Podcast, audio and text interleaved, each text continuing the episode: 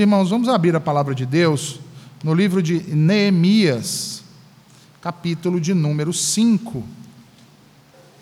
Dando continuidade assim à série de exposições do livro de Neemias. No domingo passado, nós havíamos exposto os primeiros versículos deste capítulo, versículos de número 1 até o versículo de número 5. Hoje nós daremos continuidade expondo os versículos que vão do número 6 até o número 12. Neemias capítulo 5, versículos de número 6 a 12. Assim nos diz o bom Deus. Eu fiquei muito irado quando ouvi o seu clamor e estas palavras. Então consultei comigo mesmo e repreendi os nobres e os governantes e disse-lhes: Vós exigis usura de cada um do seu irmão. E eu convoquei uma grande assembléia contra eles. E eu lhes disse: Nós, segundo a nossa capacidade, temos redimido os nossos irmãos judeus, os quais foram vendidos aos pagãos. E vós vendereis os vossos irmãos? Ou serão eles vendidos para nós? Eles então retiveram a sua paz e não acharam nada para responder. Disse: Eu também. Não é bom isto o que fazeis. Não deveríamos nós andar no temor do nosso Deus, por causa do opróbrio dos pagãos, os nossos inimigos? De modo semelhante, eu e os meus irmãos e os meus servos podemos exigir deles dinheiro e milho. Rogo-vos deixemos de fora esta usura. Restituí-lhes hoje, vos peço, as suas terras, os seus vinhedos, os seus olivais e as suas casas. Também a centésima parte do dinheiro e do milho, do vinho e do azeite que vós exigistes deles. Então eles disseram: Nós lhe restituiremos, e não exigiremos nada deles. Assim faremos como tu dizes. Então eu chamei os sacerdotes e tomei deles o juramento de que eles fariam de acordo com esta promessa. Amém.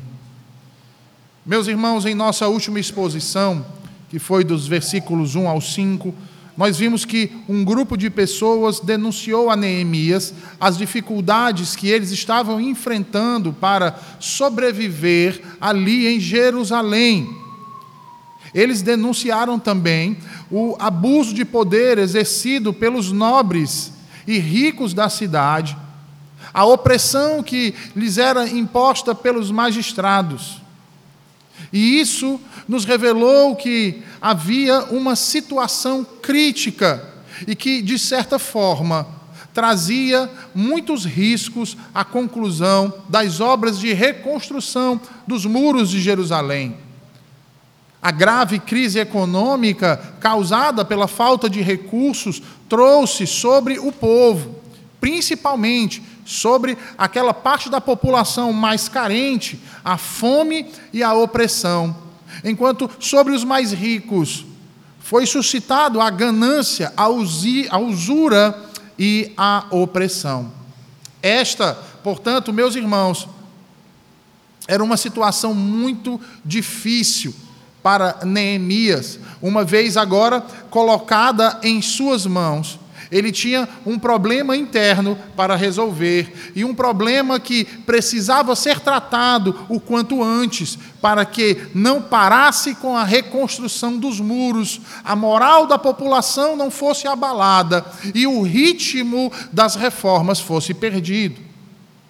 No entanto, o jovem copeiro real tratou as queixas que recebeu como oportunas, justas, e em nenhum momento, como nós podemos ver aqui no texto, se omitiu em resolvê-las. Antes, Neemias esforçou-se para considerar aquela situação, sabendo que, mesmo construindo muros tão altos e fortes, a cidade não poderia estar segura enquanto tais abusos como esses que haviam sido denunciados a ele, ali naqueles primeiros versos do capítulo de número 5, continuassem a acontecer e serem tolerados pela liderança daquela cidade. E sendo assim, o tema do sermão dessa noite é corrigindo as injustiças e desfazendo as ameaças. Nós ah, faremos a exposição das quatro atitudes de Neemias para combater a injustiça e resolver esse problema interno, esse problema interno que complicaria a reconstrução dos muros. E o primeiro deles, meus irmãos, ou seja, a primeira ação que a Escritura nos diz que Neemias tomou foi indignar-se com aquela situação, indignar-se com aquele relato, com aquela queixa que chegou aos seus ouvidos. Observe aí o que ele diz no versículo de número 6. Ele diz assim: ora, ora perdão, Neemias 5, versículo de número 6. Ele diz assim: E eu fiquei irado quando ouvi o seu clamor e estas palavras. Observe aí que a atitude de Neemias, ao ouvir a queixa daqueles irmãos que foram ali suplicar a ele que fizesse algo, foi a atitude de indignação com toda aquela situação que lhe estava sendo narrada. Uma atitude que expressava todo o seu descontentamento com aquilo que estava acontecendo e que mostrava que aquilo que ele havia ouvido se tratava de algo muito sério, algo terrivelmente pecaminoso. Ora, meus irmãos, certamente é necessário que, diante de situações como esta, mostremos-nos toda a nossa indignação para com o pecado, para que, por meio dessa manifestação de descontentamento nosso, e ira santa, possamos estimular então uns aos outros a agir na correção desse tipo de atitude.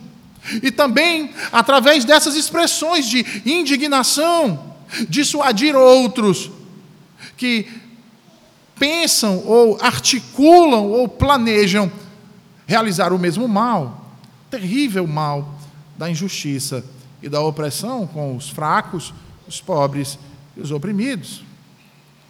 Observe, meu irmão, meus irmãos, que quando nós falamos de se irar diante de situações como essas, nos deve vir à mente aquilo que o apóstolo Paulo fala em Efésios capítulo 4 e versículo de número 26, quando ele diz: Irai-vos, mas não pequeis.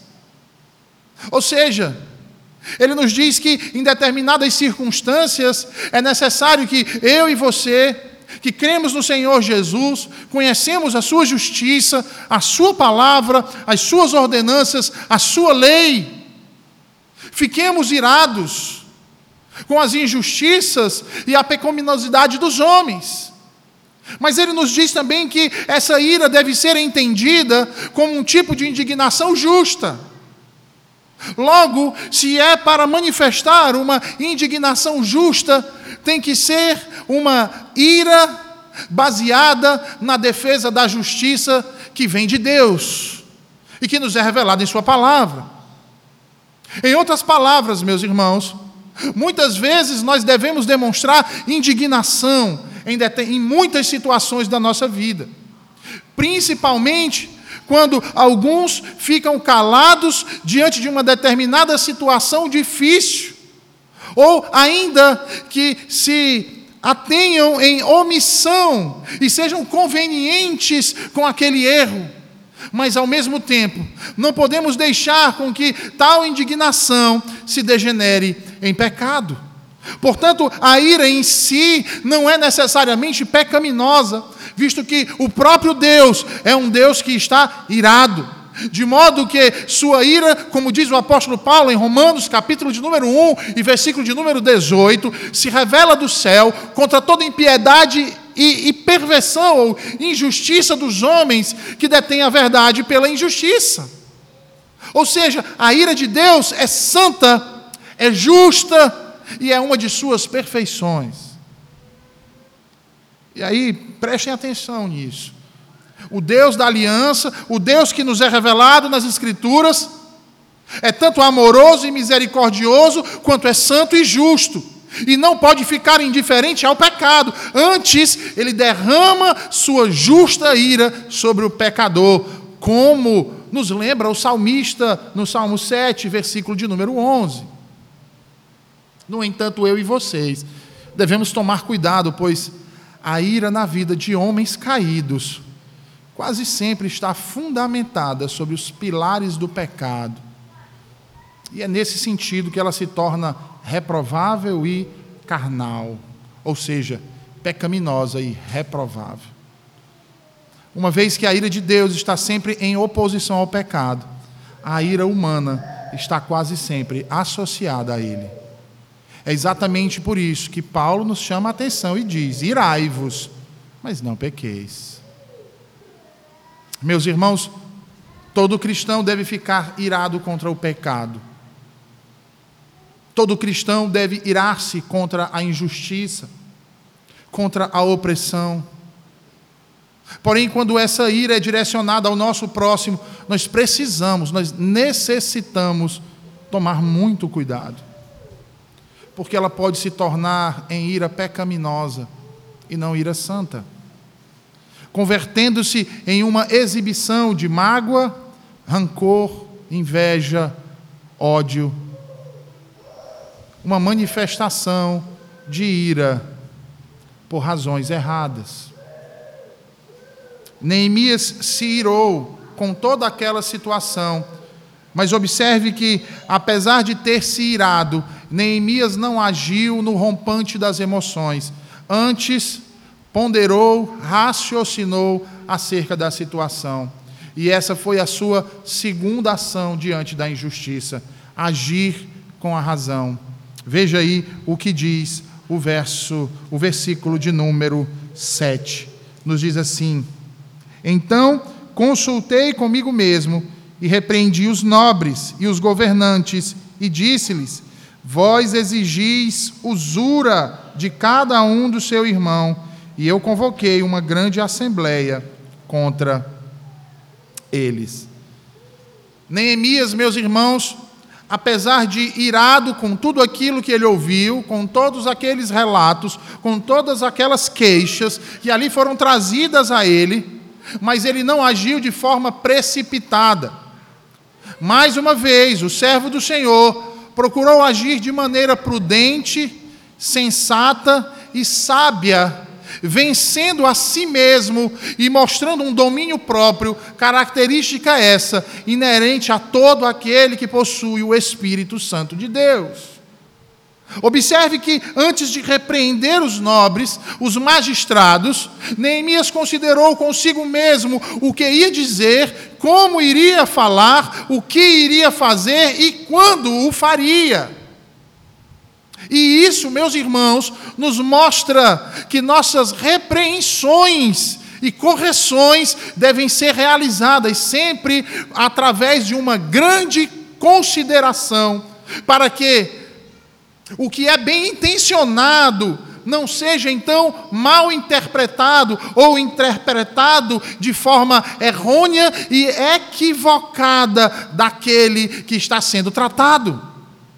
É por isso que o sábio Salomão diz em Provérbios 6, versículo de número 23, que o mandamento é lâmpada e instrução, luz e as repreensões da disciplina são o caminho da vida. Meus irmãos, a repreensão de algo ou alguém deve ser feita de forma sensata e sempre de maneira prudente. Porque o objetivo da repreensão, da correção, da disciplina é o objetivo de ganhar o faltoso, de corrigir a sua falha e curar a sua consciência. É por isso então que Davi, no Salmo 38, ao reconhecer o seu pecado diante de Deus, ele clama então ao Senhor para que o repreenda, mas não o repreenda na sua ira e nem o castigue no seu furor, porque Davi sabe que se Deus o castigar na sua ira e no seu furor, ele certamente será consumido por ela. Matthew Henry dizia que mesmo os sábios perdem o benefício de sua sabedoria às vezes pelo fato de não considerarem consigo mesmos e não tomarem tempo para meditar. Meditar, meus irmãos. Meditar. O dia que você se irá, se irá contra algo, pense nisso que está sendo ensinado para você nessa noite. Pense no exemplo de Neemias e exatamente naquilo que aconteceu com o povo de Israel em Jerusalém, naquele período de reconstrução, naquele período de muitas dificuldades, de pressão dos inimigos, de economia em colapso, de escassez de alimento, de dificuldade de renda, para que assim você não haja de modo insensato, para que você não seja tomado pelo furor das suas emoções como um cavalo, como um animal que corre em disparada ao sentir o ardor do chicote do cocheiro. Nós, meus irmãos, devemos dominar as nossas emoções e procurar agir sempre com sensatez e justiça, principalmente quando se trata da relação com o nosso próximo. E foi exatamente isso que Neemias fez. Ponderou consigo mesmo raciocinou e então repreendeu os magistrados. Repreendeu os nobres que vinham afligindo ali os mais pobres. E aqui então nós chegamos diante da terceira atitude que tomou Neemias contra a injustiça que havia em Jerusalém. É necessário repreender o faltoso. Veja aí o que ele diz nos versículos 7 a parte B do versículo 7 e versículo de número 8.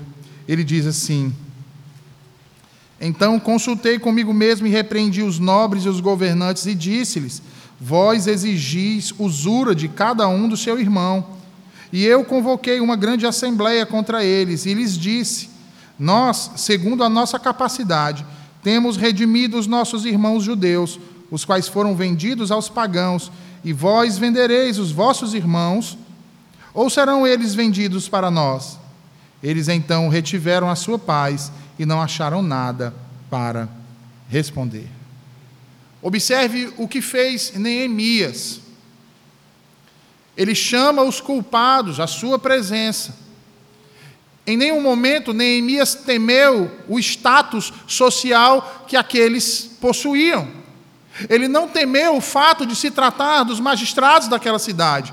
Ele não temeu o fato de se tratar dos mais ricos daquela cidade e, portanto, detentores da maior parte das riquezas daquela comunidade.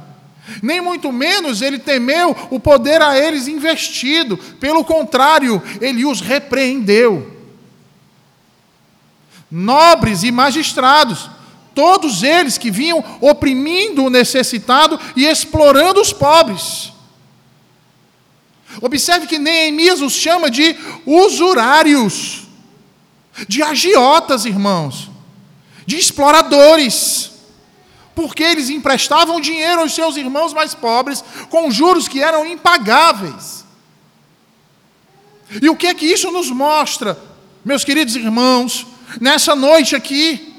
Isso nos mostra que não há homem nesta terra que não possa ser repreendido, seja ele rico ou pobre, seja ele estrangeiro ou conhecido, seja ele um nobre ou um magistrado.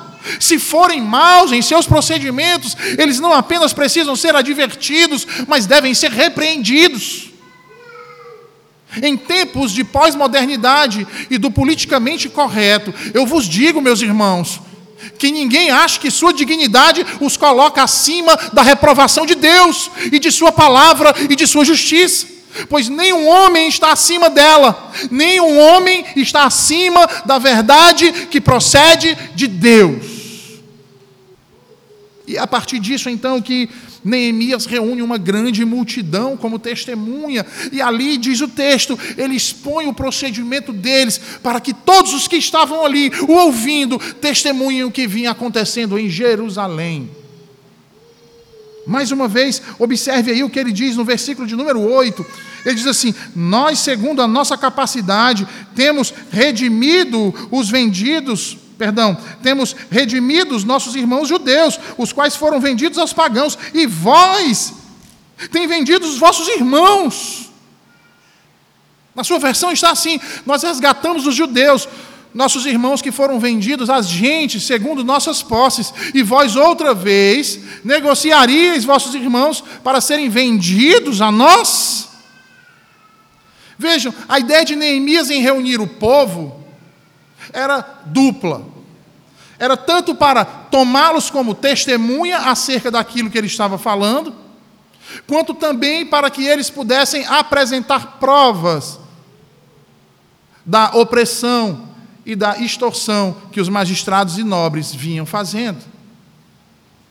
E aqui, meus irmãos, é muito interessante essa atitude de Neemias, porque nos chama a atenção para um fato bastante curioso em sua atitude na condução deste problema, ou seja, no tratamento de um grave pecado, que estava trazendo consequências terríveis, mais uma vez, para a nação de Judá. É interessante lembrar como Esdras e Neemias estão juntos. Observar que Neemias, assim como Esdras, eram ambos homens sábios, bondosos e justos. No entanto, diante de situações similares, eles tomaram decisões e conduziram de maneira diferente. Perceba que quando Esdras ouviu a respeito do pecado dos magistrados que estavam se casando com mulheres estrangeiras, ele reagiu rasgando as suas vestes, chorando e orando, lamentando toda aquela situação. Posteriormente, sendo duramente persuadido a ter que buscar uma reforma, a qual ele temia que fosse impraticável, porque ele era um homem de espírito moderado e sensível. Já em uma situação semelhante, como Neemias, nós vemos que ele, ao saber disso, ele se inflama imediatamente, reprova aqueles delinquentes, aqueles desobedientes, aqueles infiéis, incita o povo contra eles e não descansa até que, por meio de todos os métodos ásperos que ele pudesse usar, os levasse à correção porque ele era um homem de espírito caloroso e impetuoso. Observem aí as disparidades de atitudes desses dois homens de Deus. E a verdade é que isso nos traz, meus irmãos, que estes homens santos podiam diferir muito uns dos outros em seu temperamento natural e em outras coisas que resultam dele. Mas isso não quer dizer que um procedeu de forma errônea e precipitada, ou que outro agiu de maneira omissa e covarde. Não, meus irmãos, de maneira nenhuma. E sabe por quê? Porque a obra de Deus pode ser realizada, e muito bem realizada, com a utilização de diferentes métodos. O que é um bom motivo, porque não devemos censurar a condução de outros, nem tornar a nossa um padrão. Existe uma diversidade na operação do Espírito Santo, mas o Espírito é o mesmo. Nós só devemos nos lembrar que essas ações devem ser tomadas de forma racional e não puramente emocional e reacionária. Ela deve ser tomada levando em consideração a lei do amor, da graça e da misericórdia de Cristo Jesus, sempre. E perceba que foi exatamente essa atitude que Neemias tomou com os magistrados e os nobres opressores. Ele não agiu no calor das emoções, mas ele tomou uma medida enérgica. Ele os exortou, mostrando a eles o seu mal proceder. Neemias sabia que a única forma de trazer a paz de volta à cidade, restabelecer a vida daqueles homens, era no esforço de convencê-los acerca de seu próprio mal. Por isso, ele lhes ofereceu diversas provas de seu mal. Ele relatou diversas coisas que eles deveriam considerar e se envergonhar por praticar tamanha injustiça. Se você bem lembrar do texto que nós lemos, ele vai relatar que ah, eles estavam oprimindo seus próprios irmãos, seu próprio povo, que já vinha sofrendo há décadas. Ora, meus irmãos, se nós bem lembrarmos do texto de Êxodo 22, capítulo, capítulo 22, versículo 25, bem como de Deuteronômio, capítulo 23, a opressão a um estrangeiro era um ato bastante grave para Deus. No entanto, muito pior era oprimir os seus próprios irmãos. Sobre quem a lei de Deus não permitia que isso lhes fosse imposto e nem muito menos que fosse usado de usura.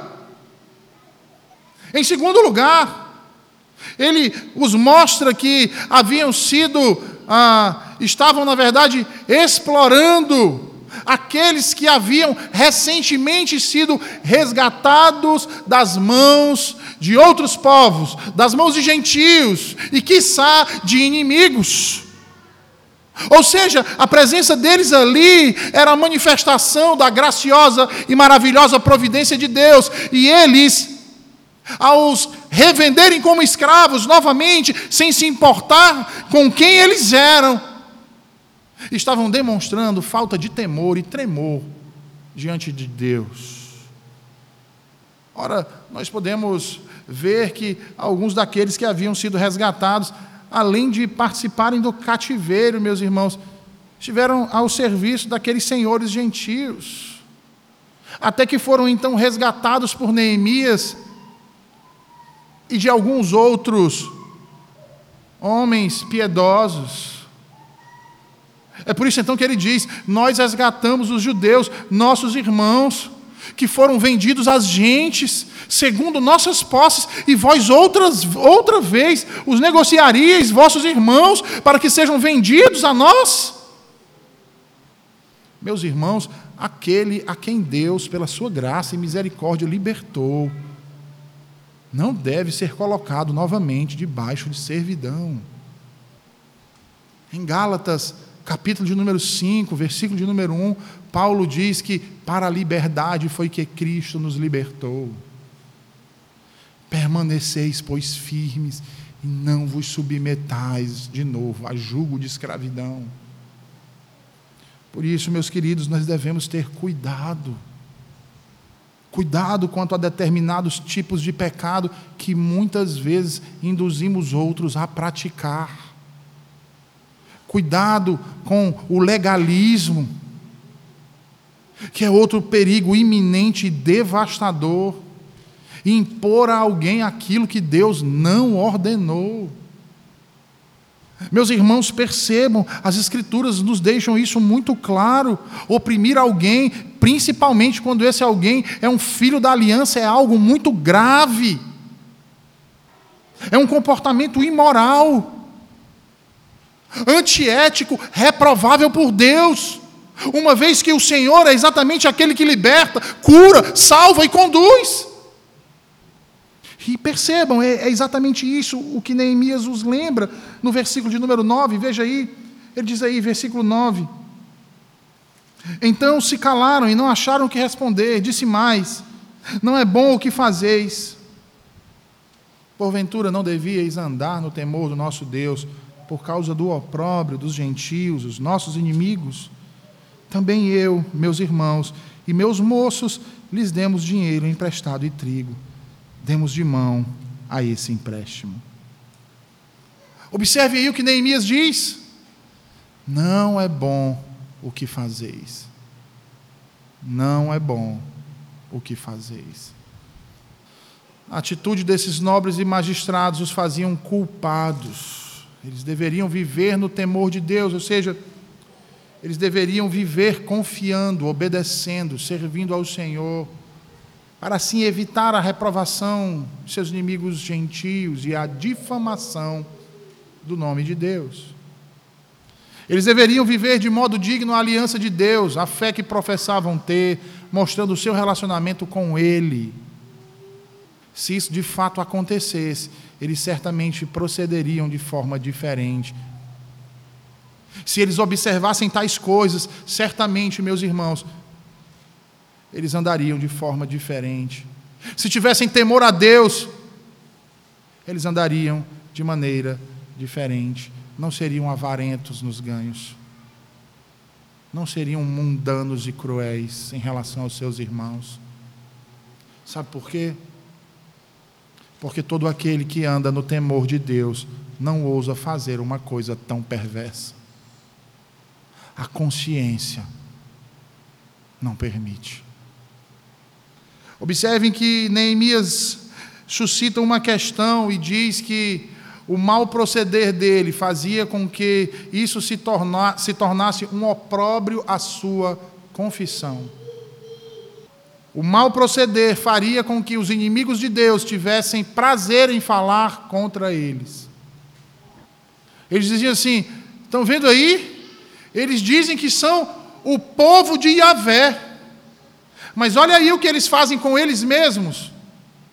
Aquela família não tem onde cair morta, eles lhe tiraram até a autoestima, até a vontade de viver lhes foi tirada por seus próprios irmãos, e é este o povo da aliança, do Deus de misericórdia, de graça, são esses, são esses judeus que professam tanta devoção ao seu Deus, e olhem como eles agem de maneira bárbara uns contra os outros de maneira vil e cruel.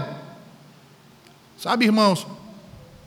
É por isso que é tão importante nós nos lembrarmos das ordenanças do Senhor. É extremamente importante. Quando Deus diz: Não tomarás o nome do Senhor teu Deus em vão. A gente esquece de que os outros nos chamam de cristãos que quer dizer o quê? Pequenos cristos, ou discípulos de Jesus.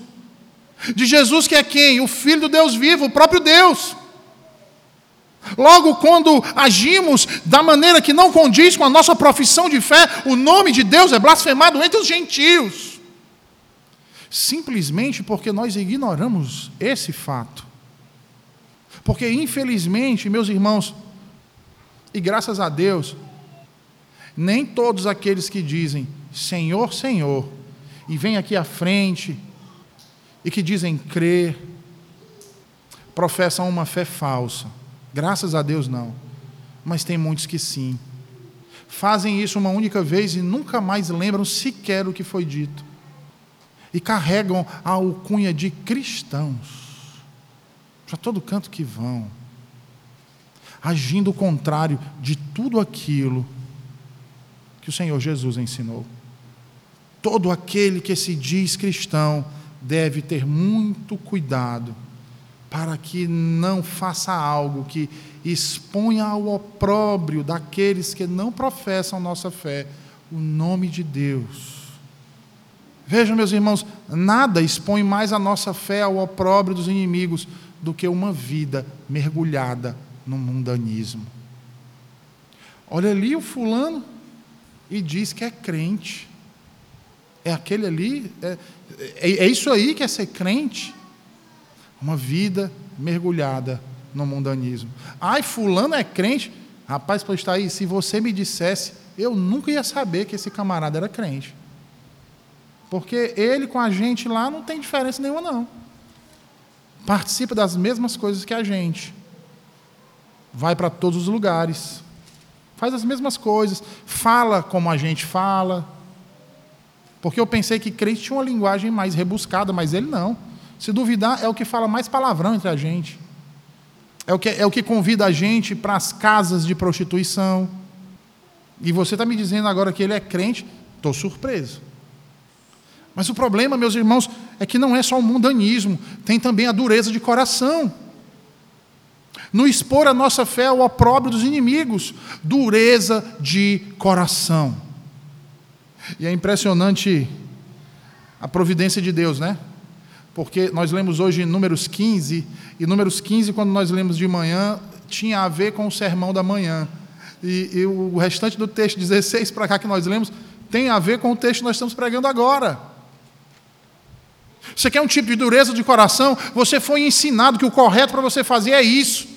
Você sabe que esse é o correto, mas você tem um coração duro, você não quer se curvar aquilo dali. Lembra de Números 15? Como é que é tratado esse pecado?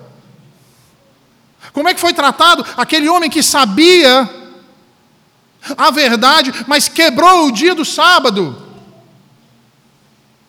Por causa da dureza do seu coração.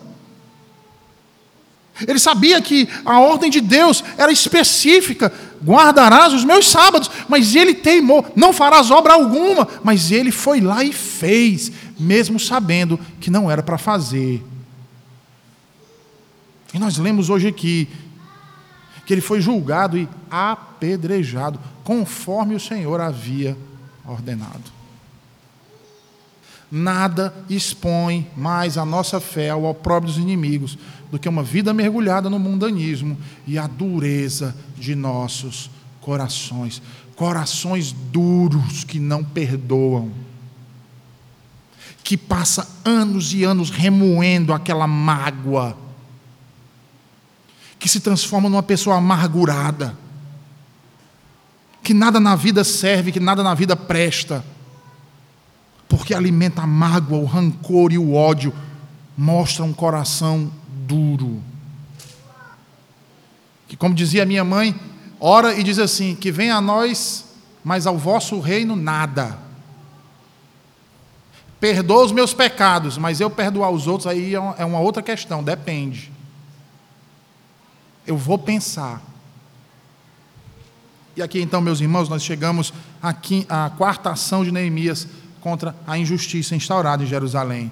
Conclamar o faltoso ao arrependimento. São os versos finais, versos aí 11 e 12, que diz assim: Restituí-lhes hoje, vos peço, as suas terras, os seus vinhedos, os seus olivais e as suas casas, também a centésima parte do dinheiro e do milho, do vinho e do azeite que vós exigistes deles então eles disseram: Nós lhes restituiremos e não exigiremos nada deles. Assim faremos como tu dizes. Então eu chamei os sacerdotes e tomei deles o juramento de que eles fariam de acordo com essa promessa.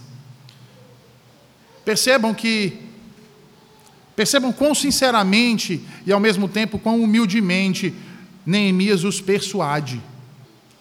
Ele diz: Vos peço, prestaram atenção aí? Ele não diz assim: bora ver, rapaz, agora é assim. Como diria aí um filho ou outro do diabo, ou dá ou desce. Não, pelo contrário, Neemias diz: vos peço, deixem ir disso. Eu vos peço, restitui a eles tudo o que é deles. Observe que, embora ele tivesse autoridade para ordenar, irmãos, ele tinha autoridade para dar ordem àqueles homens, mas ele prefere pedir. E eu me lembro de Paulo quando escreve a Filemão. Paulo tem o mesmo procedimento. Ele podia ordenar. Recebe, eu te ordeno como apóstolo de Cristo. A autoridade ele tinha para isso. Mas não, eu vos peço recebei-o. Como recebe a mim, perdoai-o.